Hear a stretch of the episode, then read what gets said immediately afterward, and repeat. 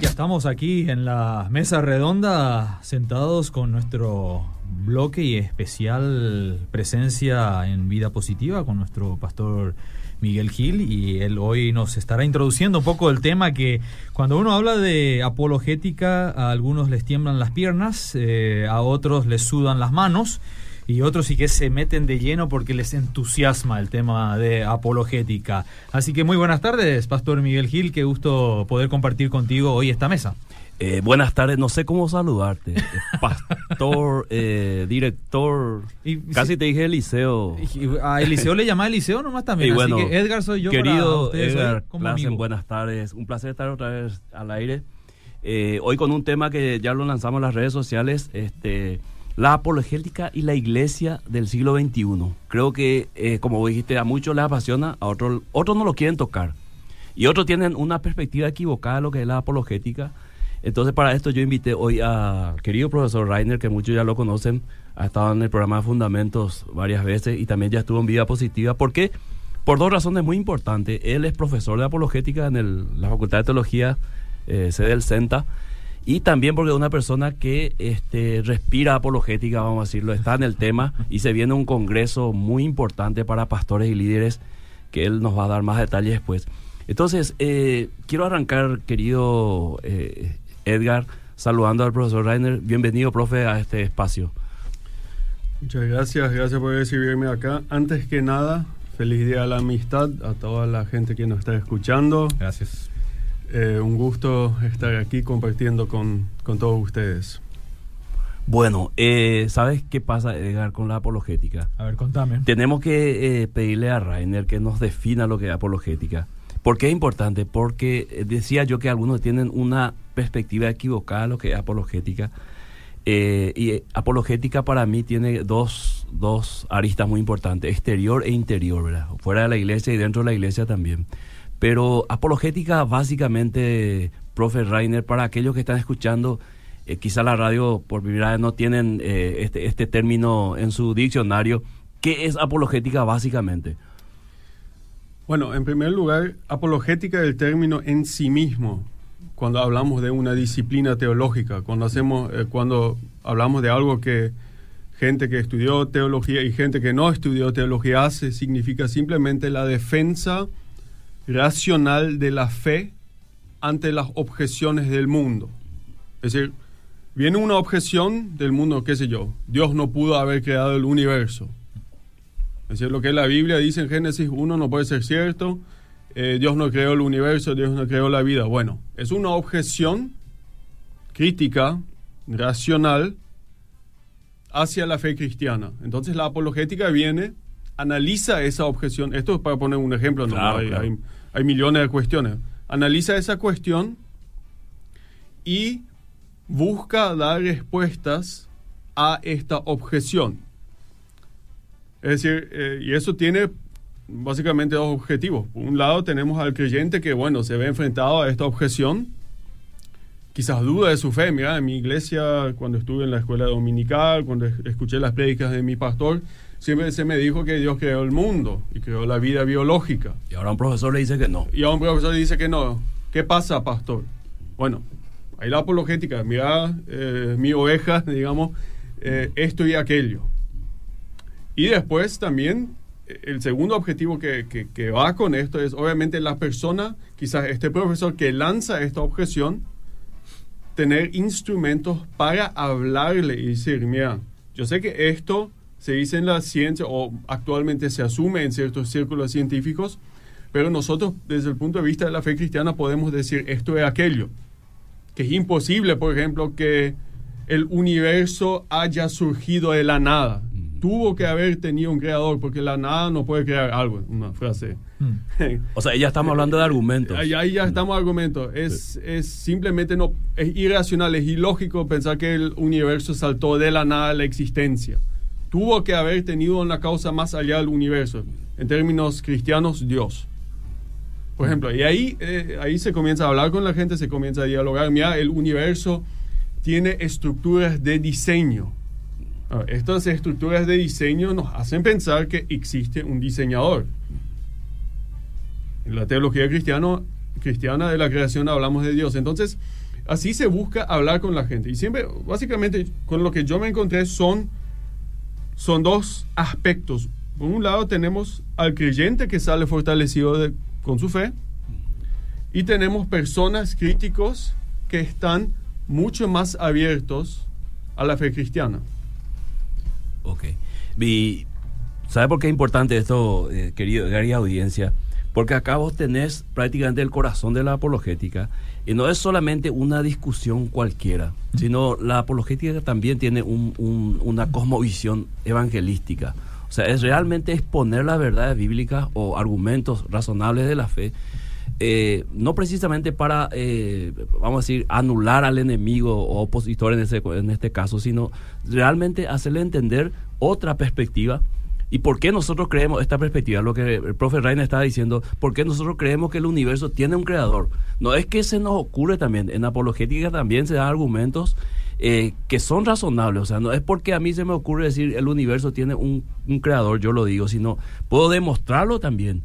¿verdad? Con, con algunos argumentos como decir, si hay información en el ADN de cada persona de dónde salió la información, ninguna información sale de la nada, alguien tuvo que eh, gestar esa información, por decirte. Entonces, eh, diríamos, esta es la parte apologética exterior y también de la parte interior, de lo que eh, Rainer estaba diciendo en cuanto hay muchas dudas en, en, los propios creyentes acerca de temas, por ejemplo, por darte ahora un la ideología de género que está tan, tan fuerte, es decir, en las facultades, en las universidades, en los colegios, exponen algunas, algunas este, vamos a decir, eh, algunos pensamientos, argumentos eh, que van en contra de nuestra fe, ¿verdad? O sea, ¿por qué eh, la homosexualidad no es una enfermedad?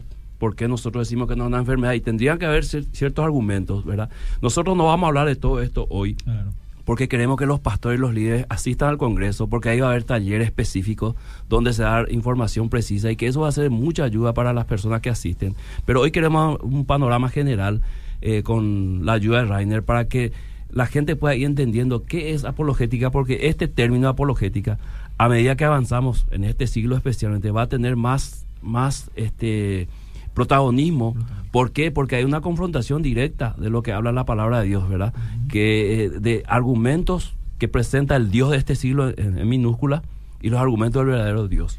Podría decirse también en otros términos que es como explicar lo que creemos y lo que hacemos, o sea, por qué lo hacemos, por qué lo creemos, cuál es nuestra base eh, personal porque algunas veces me he confrontado con esa realidad de que me critican de simplemente seguir eh, instrucciones de antes, eh, seguir una línea de fe de padres y no una propia personal y como que ponen en tela de juicio tu fe verdadera. Entonces, cuando uno busca un argumento o la necesidad de explicar por qué lo creemos y eh, encuentra bases bíblicas para expresarlo también, creo que eso un poco se entiende también en otros términos, ¿no? Lo que es eh, la apologética. Y claro, así mismo es. Es justamente, em, mucha gente me dice, bueno, la apologética no está en la Biblia. Sí está en la Biblia. El versículo central de la apologética siempre ha sido 1 Pedro 3.15, donde el apóstol nos manda a estar siempre preparados para hacer defensa. Y donde dice hacer defensa, en el griego original dice apología, del cual deducimos hoy apologética. Es decir, la apologética es justamente lo que vos estás diciendo. Estamos buscando una buena manera de explicar nuestra fe al mundo que nos está preguntando. Y si me dejan un espacio eh, para la historia, en realidad en realidad, la apologética fue la madre de la teología cristiana. Es decir, muchos pastores, nosotros hoy conocemos, bueno, doctrinas como la Trinidad, doctrinas que Dios es hombre y Dios, sucesivamente. Estas doctrinas no nacieron porque simplemente algunos se pusieron a leer la Biblia y bueno, ¿qué, qué es esto? No. La iglesia fue enfrentada por corrientes semi-cristianas o no cristianas y tuvo la necesidad de explicarse a sí misma. Por eso la primera generación de teólogos del siglo II, es decir, bueno, Jesús eh, subió al cielo, los apóstoles fallecieron, la generación después es conocida en la historia cristiana como la generación de los apologetas. Es decir, nosotros hoy no íbamos a tener una teología cristiana sin la apologética. Es, es, es algo esencial la apologética de toda la teología cristiana, de toda la evangelización, porque sin esta apologética inicial, la fe cristiana hubiese desaparecido en el vasto imperio romano como cualquier secta politeísta que ya existía. Y eso que, y eso que se enfrentó a no solamente mentes fanáticas, la, los cristianos apologetas tuvieron que enfrentarse a personas muy pensantes que, que propusieron ideas y cuestionaron la fe cristiana. Entonces, no, no fue una, confrontación solamente de fanáticos. La, la, iglesia o el cristianismo tuvo que poner bases y decir también, y, fue como matar dos pájaros de un tiro. Por un lado sirvió para aquella gente que cuestionaba y sirvió para la gente, los propios cristianos, decir, este es nuestra fe, este es nuestro fundamento y por eso creemos y nos reafirmamos en esto que creemos, ¿verdad? O por la divinidad de Jesús, para darte un, solo ejemplo, ¿verdad? O sea, por esto creemos que Jesús es Dios, ¿verdad? Por estas razones, porque gracias a esa apologética se sentó las bases de la doctrina cristiana, diríamos, lo que hoy nosotros seguimos este, predicando. Entonces ahí es la, la, la importancia fundamental de conocer más de esto. El apóstol Pablo era un buen apologeta entonces, porque muchos de sus trabajos y el arranque de muchas de las iglesias en sus viajes misioneros se basaban en explicaciones, argumentos. Eh, decía que él iba a las sinagogas y ahí discutía o argumentaba con los que asistían ahí, demostrándoles de que Jesucristo en verdad era el Mesías que tanto anhelaba el pueblo judío, ¿no es cierto? Y claro, sí, si el apóstol Pablo es un, es un ejemplo excelente si vos te fijas en su estrategia evangelística, cuando habla a judíos, es decir, conocedores de lo que hoy llamaríamos el Antiguo Testamento, ahí, si, leemos las prédicas, es toda una argumentación del Antiguo Testamento. Pero si él se va y las, eh, las prédicas que él tenemos en, ciudades griegas, gentiles, donde, donde había gente que no conocía el Evangelio, él comienza con lo que la teología llama la revelación general, es decir, que cada uno de nosotros tiene cierto conocimiento de Dios, es decir, comienza con lo que llamaríamos una argumentación filosófica, apologética, y ahí trata de hacer un puente a partir de, estas, estos razonamientos filosóficos, un puente a la fe bíblica.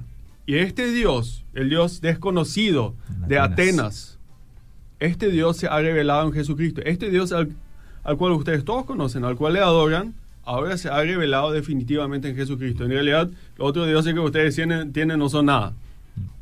Es decir, es... Sí, Hechos 17 es un excelente eh, ejemplo de cómo ya tenemos apologética en, en la Biblia. Y dicho sea de paso, 1 Corintios 15, habla Pablo, discute la resurrección y menciona numerosos testigos. Es decir, Pablo no simplemente decía, créanme en fe lo que yo estoy diciendo de la resurrección de Cristo, no. Acá le doy los apóstoles, está Pedro, está el Jacobo, el hermano Jesús y 500 testigos más. Si no me creen a mí, váyanse, pregúntenle a ellos. Es decir, no tomen solamente mi palabra en fe. Acá les doy las pistas de cómo investigar eso.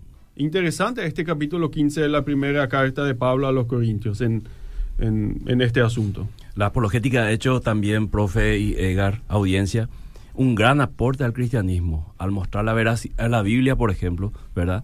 O defender la, resurrección de Cristo ante las críticas de, de, vamos a decir, de personas que ponen en duda nuestra fe. Entonces ha sido eh, un trabajo espiritual también. Yo considero la apologética un trabajo espiritual del Espíritu Santo eh, a través de hombres y a través de razonamientos bíblicos y también con argumentos de la misma razón. Por eso el Congreso, el nombre que lleva, ¿verdad? Que más adelante el profe Reiner nos va a decir. Porque esto también se trata no solamente de repetir cosas, sino de argumentar también con cosas razonables, ¿verdad? Para esto entra la biología, eh, también la parte científica, porque muchos han pensado, bueno, todo lo que es la Biblia está lejos de la ciencia, no tiene nada que ver es más, se opone, como en, siglos pasados se creía que la Biblia se oponía a la, a la ciencia. Hoy la Biblia demuestra muchas cosas que también la ciencia se puede demostrar. Eso es interesante porque cuando nosotros eh, en, nuestra, en nuestro diario vivir nos confrontamos con eh, muchas necesidades sobre explicaciones también a nivel laboral, a nivel este, cognitivo. Eh, nuestra profesión requiere de que nosotros expliquemos qué estamos haciendo, cómo lo estamos haciendo. Y yo lo llamo eso herramientas. Qué necesario es que el cristiano pueda contar con herramientas, primero que él mismo crea, y le permita a él afianzar su fe, porque eso encuentra un poco en la eh, apología, ¿no? que te permite defender tu propia fe, es decir, lo que yo estoy creyendo eh, me, me, permite a mí abrir la mente y sentirme tranquilo frente a cualquier tipo de eh, acusación, ataque o requerimiento de mi fe que se pueda dar. Y eso es lo que necesitamos como pueblo, que, que se nos otorgue esa facilidad de entender que lo que creemos, eh, puede tener un sustento bíblico, puede tener un sustento en evidencias y nos permite a nosotros crecer en la fe. Y claro, así mismo es. Eh, tuve, tuvimos en nuestra iglesia una experiencia muy interesante. Hace unos años que nuestros jóvenes están saliendo, no sé qué, cada tres meses, en vez de reunión de jóvenes, hacen salidas evangelísticas. Se van por la costanera, por los shoppings. Bueno, y dos jóvenes muy entusiasmados se acercaron a una persona y había sido, esta persona era atea. Y este ateo muy preparado, conocía más de la Biblia que ellos, conocía buenos argumentos, regresaron y casi se convirtieron al ateísmo. y ahí comenzaron a, a, estudiar la apologética cristiana, porque dijeron, mira, nosotros necesitamos más argumentos. Si nos encontramos con esta clase de gente en las calles y si nosotros queremos ser fieles a la gran comisión de Jesucristo, de predicarle el Evangelio a toda criatura, bueno, necesitamos herramientas. No, no podemos salir así sin, sin saber por lo menos algunos, algunos aspectos básicos. Y, yo creo que ahí el, Congreso que nosotros vamos a estar ofreciendo, eh, libros apologéticos, lo que sea, puede ser, o escuchar el programa de Fundamentos, que sea cada sábado a las 8 acá por Obedira, puede ser un aspecto, un inicio, qué sé yo, para adquirir estos conocimientos, estas herramientas que me permitan que mi testimonio evangelístico en el día a día puede ser mucho más efectivo. Así es. No sé si hay mensajes, querido Edgar. Y van llegando los mensajes todavía. Algunos están queriendo participar del sorteo porque promocionamos un sorteo, pero a ellos los vuelvo a recordar. Tienen que entrar en la fanpage de Obedira, pero pueden enviar sus mensajes eh, para que nosotros aquí lo compartamos en la mesa. Siéntanse en libertad de hacerlo. Bien, eh, no sé si ya podemos anticipar algo Rainer de la, del Congreso para que los oyentes, especialmente los líderes, los pastores, puedan ir pensando y agendando esta fecha, eh, dándole algunos temas para que ellos puedan ver eh, la variedad de lo que se va a aprender en ese Congreso. Sí, eh, primero las fechas 23 y 24 de agosto. 23 de agosto, un viernes a la noche comenzamos y el 24 de agosto, un sábado todo el día, mañana, tarde y noche. Es decir, vamos a tener un programa bastante intensivo. Y en este programa, y bueno, la gente pregunta, bueno, ¿qué hacemos en el Congreso? ¿Vamos a estar sentados todo el día? Bueno, no. Durante este día y la noche del viernes, vamos a tener seis ponencias generales para todos los presentes. Pero después, obviamente, también va a haber tiempo de recreación, eh, vamos a comer juntos, etcétera, etcétera. Pero después también vamos a ofrecer 12 talleres con temas específicos de la cual la gente, y mucha gente se va a pichar con nosotros, se va a enojar con nosotros. De esos 12 temas, 12 talleres, solamente van a poder participar en dos, porque se dan en simultáneo, a la mañana y a la tarde. ¿Qué, vamos a, ¿De qué vamos a hablar en estas charlas generales? Vamos a hablar de la necesidad de la apologética, vamos a hablar del ateísmo, vamos a hablar de las diferentes religiones porque solamente tenemos que creer en una religión y no en muchas religiones. Vamos a hablar también de la importancia del testimonio cristiano en el siglo XXI. Eh, vamos a hablar de la conciencia, porque nuevamente en los últimos años los ateos comienzan a decir, bueno, yo no tengo una parte inmaterial, un alma en mi cuerpo. Lo que yo percibo como alma, mis sentimientos, mi conciencia, es simplemente una reacción química en mi cerebro. Es decir, algunos átomos chocan y eso me da la sensación de que yo tengo un, alma, alguna parte inmaterial. Y ahí el doctor Antonio Cruz de España nos va a dar una charla. Él lanzó este año o el año pasado un libro acerca de esto. El pastor Emilio Agüero va a estar también con Cosmo hablando de, lo que es el cristianismo contra el ateísmo. Y nuestro orador principal es Gregory Kukel de los Estados Unidos, uno de los apologistas mejor conocidos de los Estados Unidos. Él va a dar tres charlas generales. Entonces, esto es lo que toda la gente va a poder escuchar, pero después tenemos esos talleres. Em, eh, los 12 talleres, vamos a hablar de ateísmo nuevamente ahí, de la resurrección de Cristo. Eh, vamos a hablar de lo que algo que se llama la teoría de la proyección, porque los ateos me están diciendo, bueno, Dios no existe. ¿Y cómo entonces llegamos, llegamos a la conclusión de que Dios existe? Bueno, eh, lo, vos lo inventaste. vos lo inventaste, vos proyectaste tus deseos al cielo y llamaste el resultado a Dios. Es decir, cosas por el estilo. Eh, yo voy a dar dos talleres, uno acerca de fe y ciencia y el otro, el otro taller va a ser acerca de la historicidad de la, de la concepción virginal. Es decir, vamos a hablar de la concepción virginal de Jesús en el vientre de María. ¿Qué podemos decir desde el punto de vista científico e histórico acerca de esto? El pastor Adolfo eh, Agüero de Más que Vencedores va a hablar de cómo podemos hacer apologética en las redes. Eh, vamos a hablar del, mal y del sufrimiento y cómo podemos, cómo podemos creer en un, Dios todopoderoso y el mal y el sufrimiento. Vamos a hablar del aborto, vamos a hablar de la ideología de género y muchos temas más. Es decir, yo te prometo, el que me está escuchando, vas a entrar y vas a salir frustrado. Porque tantas buenas cosas se te van a ofrecer y no vas a poder participar en todo va a tener que ir a otro congreso para completar lo que le faltó. Interesante, hay una forma de inscribirse para este congreso porque ya surgen las consultas y las preguntas que hacemos, dónde hacemos. Eh, ustedes tienen una, una dirección en las redes sociales, un número telefónico. Tengo entendido que si alguien tiene ahí para anotar, yo lo había apuntado, el 0981 123 322 es el número telefónico donde pueden llamar, hacer este, consultas y también este, averiguaciones acerca de los talleres, los horarios también. Este, ¿Tiene algún otro lugar para inscribirse? Bueno, eh, pueden irse a la página del Facebook del CEMTA o simplemente, si como vos dijiste, llamar al 0981 126 322. Este es el número y ahí eh, por WhatsApp le pueden escribir o llamarle directamente en horario de oficina y ya la gente ahí les va a ayudar en cómo inscribirse, cómo hacer la, eh, bueno, hacer el pago y todo eso.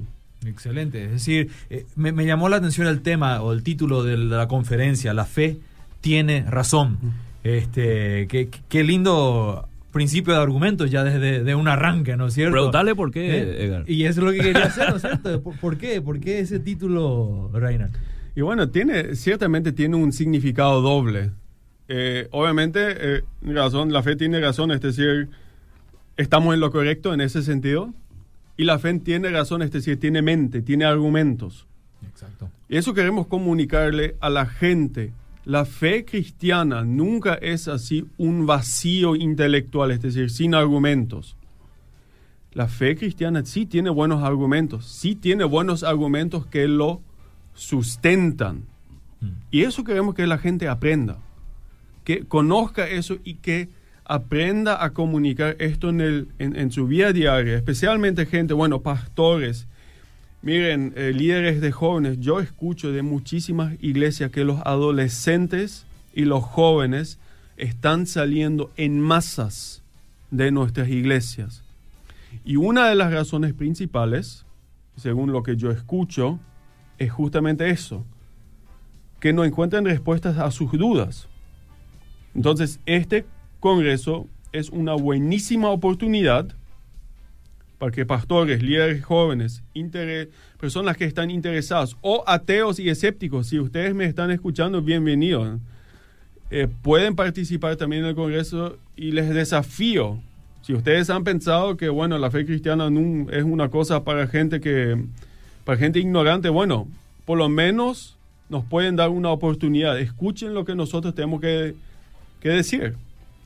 Entonces le invito a la gente, gente interesada, padres, si, vos sos padre, madre de un adolescente que tiene preguntas, bueno, llévale a tu adolescente y vení también de paso. Excelente. Muy importante también para la invitación para docentes que están formando, que están formando eh, jóvenes y niños. Y yo quiero hacer una especie de, preludio o anticipo o la previa, como le dicen en el fútbol. Profesor Rani, me imagino a un pastor y se va a hablar del sufrimiento. Y yo, pastor, viene una, una persona de mi iglesia eh, cuyo, cuyo familiar este, fallece de una enfermedad que, a los cuales ellos, con toda la iglesia, oraron por sanidad y no resultó finalmente. Y viene y hace una pregunta, porque hay que entender también, eh, querido Edgar y audiencia, que las preguntas que surgen no siempre son malintencionadas. Algunas preguntas son bien, bien sinceras, eh, de, que sale de lo profundo del corazón. ¿Y por qué sucedió esto? ¿Por qué Dios permitió? Si hemos orado, hemos ayunado. Eh, ¿Cuál sería una de las respuestas que la apologética da en ese sentido, profe Rainer, para aquel líder que está escuchando, que va a tener o que ya tuvo esta situación en su iglesia? hay varias, yo sé que hay varias respuestas. no, quiero sacarte del taller, pero por lo menos una adelanto. Bueno, yo no voy a dar mi taller, eso va a ser mi, mi colega. Eh, bueno, acá tenemos, si, vamos al, mal y el sufrimiento, obviamente está la parte filosófica, cómo un Dios todopoderoso y todo bueno puede permitir mm. el mal. ¿Acaso no me ama? ¿Acaso no tiene el poder para sacarme de esta enfermedad? Yo hoy afirmo, aunque no puedo dar la respuesta completa, que, que esa cuestión filosófica se puede resolver. Y si ustedes se van al Congreso y van a participar del taller, van a escuchar las respuestas filosóficas y teológicas que se pueden dar a eso. No voy a decirlo acá porque claro, que la gente asista al Congreso, ¿no? Pero mi sospecha es de que si algo así pasó en la iglesia, probablemente esta respuesta filosófica y teológica no le va a convencer a la persona, porque es una cuestión profundamente emocional. Emocional. ¿Qué haría yo en este caso como pastor? Eh, y bueno, acá si hablamos del sufrimiento, mira, las cosas se hacen muy personales. Yo personalmente seguiría el camino de los amigos de Job. Al final del capítulo, ¿no? Cuando ya comenzaron a hablar, porque ahí armaron un problema. Estaban sentados con Job y lloraron. Mm. El acompañamiento. El acompañamiento. La empatía, sí. Empatía. No dar respuestas eh, eh, el, tema del sufrimiento es una cosa tan personal y ahora, bueno, voy a hablar de, bueno, ya que me preguntaste, se puede hablar de la propia experiencia. Yo tuve que pasar por dos tratamientos de cáncer. No, oramos, yo personalmente, mucha gente, eh, para una sanación. No se dio. Simplemente no se dio. Y tuve que pasar por los tratamientos, por todos los miedos, por todos los temores que va a pasar, eh, etcétera. Ahora, después de algún tiempo, puedo decir que esto me, me sumó en mi vida espiritual. No restó, sumó. Sumó, pero había tiempos de muchísima duda.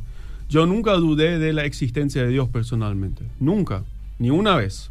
¿Por qué Dios me hace sufrir e-, esto? No. De lo que yo personalmente dudé fue si, de que si Dios me ama todavía. Y yo creo que ahí la mayoría de las personas, realmente si pasan por sufrimientos, esa es la cuestión. Dios sigue amándome. Y ya que es una cosa tan personal, la persona tiene que dialogar esto con su Dios. Lo único que me queda hacer como pastor, como qué sé yo, líder, como consejero, es acompañarle a esa persona. Eso es lo único desde mi experiencia, lo que yo puedo decir. De hecho, de hecho la existencia del, sufrimiento es parte también de nuestra vida. O sea, no, no podemos dejar de entender que el pecado trajo consigo muchas cosas, y entre ellas el sufrimiento, ¿verdad? Entonces, eh, yo creo que todos aquellos que asisten al Congreso van a tener su oportunidad, me imagino, en los talleres, de hacer ciertas preguntas también a los exponentes. Y ahí quizás ah, varias dudas pueden ser aclaradas. Y no solamente el que asiste al, al Congreso va a ser beneficiado Edgar y audiencia, sino que ese líder, ese docente, ese padre de familia, ese pastor, va también a beneficiar a los otros que no pudieron ir porque va a ir a transmitir esa, esa enseñanza que recibió ahí y esto se va a extender y yo creo que para el próximo año tenemos que buscar un lugar más grande para hacer el congreso. Me parece que va a ser necesario porque mucha gente aquí ya va preguntando, preguntan si hay cupo limitado. Este, yo quisiera decir que sí porque no lo, estamos, no lo estamos haciendo en el Estadio Defensores del Chaco esta vez. Este, así que sí hay un cupo. Eh, hay un costo. Eh, sí, hay un costo y hay, hay todavía una promoción hasta el 31 de julio, es decir, mañana. La gente puede inscribirse por tan solamente 80 mil guaraníes. Eso incluye la participación en el Congreso, algunos materiales y algunas comidas. Almuerzo y cena del sábado y, bueno, algunos refrigerios. A partir del 1 de agosto, el precio sube a 100 mil. Es decir, si mañana todavía quieren inscribirse, porque ahora la oficina ya está cerrada, mañana a primera hora, 7, 7 y media, escríbanle a ese número y todavía van a conseguir la entrada por 80 mil guaraníes. Perfecto, así que el número va de nuevo 0981-123-322 o a través del Facebook del CEMTA. Y aquí preguntan eh, algo interesante, ¿podemos llevar o invitar a los ateos también o es solo para gente de iglesia? Inviten a todos los ateos que ustedes conozcan. Es más, Hoy es el Día de la Amistad, regálenle una entrada para el Día de la Amistad. Excelente. Excelente. Y también va a haber materiales eh, que se va a exponer ahí, querido Edgar, para que la gente después del Congreso siga eh, leyendo y siga eh, con, el tema apologético. Acá Graciela Hempel dice, apologética me dan una palabra más simple que llegue al pueblo, please. Ya lo explicó, defensa de la fe. Defensa de la fe, sí, defensa de la fe. Nadia Palacios te pregunta, profe, una pregunta, ¿cómo uno argumentar que nuestro Dios es el verdadero, sabiendo que hay muchas creencias en el cual se cree en un Dios y están sinceramente perdidos? ¿Cómo defendemos que nuestro Dios es el verdadero? Yo sé en quién he creído, como dice su palabra, pero ¿cómo explico eso? O sea, ¿cómo explico que el Dios que yo creo es el verdadero? Bueno, primero vas a hacer lo que yo al comienzo ya hice. Vas a hablar de que el universo tuvo que haber tenido un creador. Es decir, eso se habla en la, evidencia cosmológica y teleológica. Palabras muy grandes diciendo simplemente que Dios tuvo que haber creado el universo al inicio y diseñado al inicio. Eso es lo uno. Con eso establecer que hay un Dios. Porque pues, vos me decís, bueno, está bien, llegamos a que existe un Dios. Pues muchas religiones creen en un Dios. Y ahí viene una segunda línea de evidencias, vas a argumentar acerca de la veracidad de la Biblia.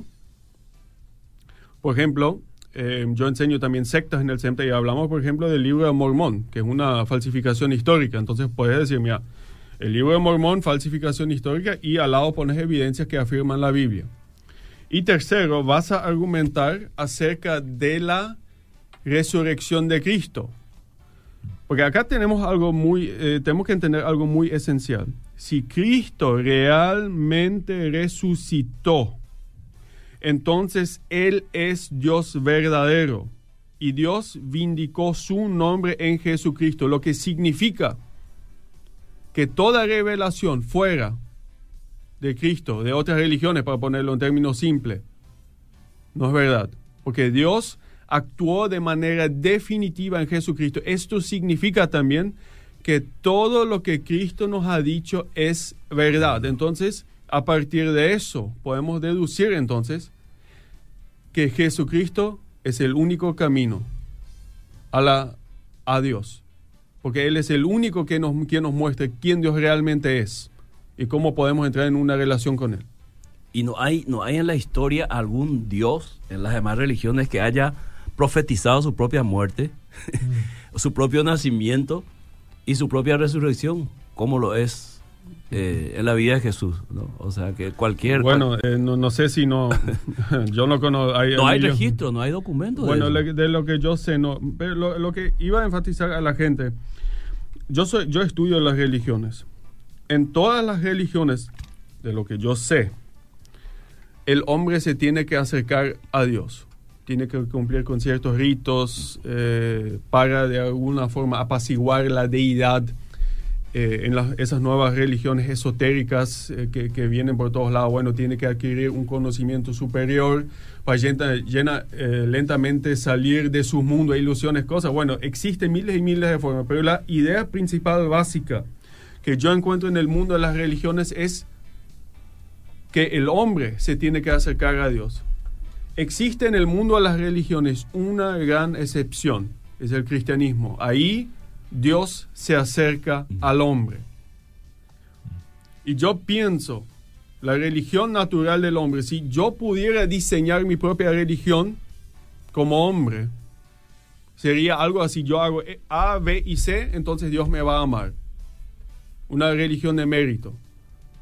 Por eso yo creo que el cristianismo, la fe cristiana, no puede ser de un origen humano, porque esa idea de que yo únicamente tengo que confiar en la gracia de Dios. Siendo malo. Siendo malo, no mereciendo, es algo ridículo. Eso también es la argumentación de Pablo en 1 Corintios 1.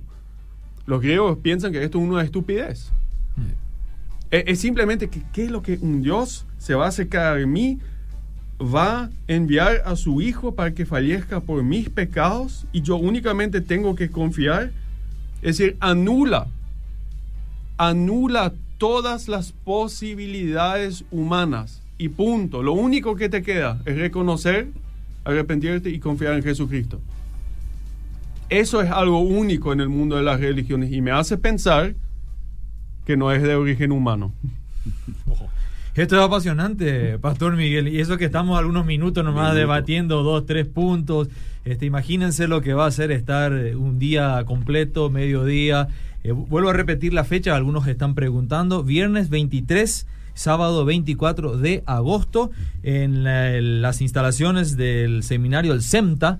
Así que para aquellos que quieran anotar de vuelta el número, se los vuelvo a repetir, es el 0981 126 322. Ahí llamen, este, infórmense, consulten, alguna duda que tengan, con gusto ahí les van a estar dando eh, todos los detalles porque esto se viene, esto se vuelve apasionante.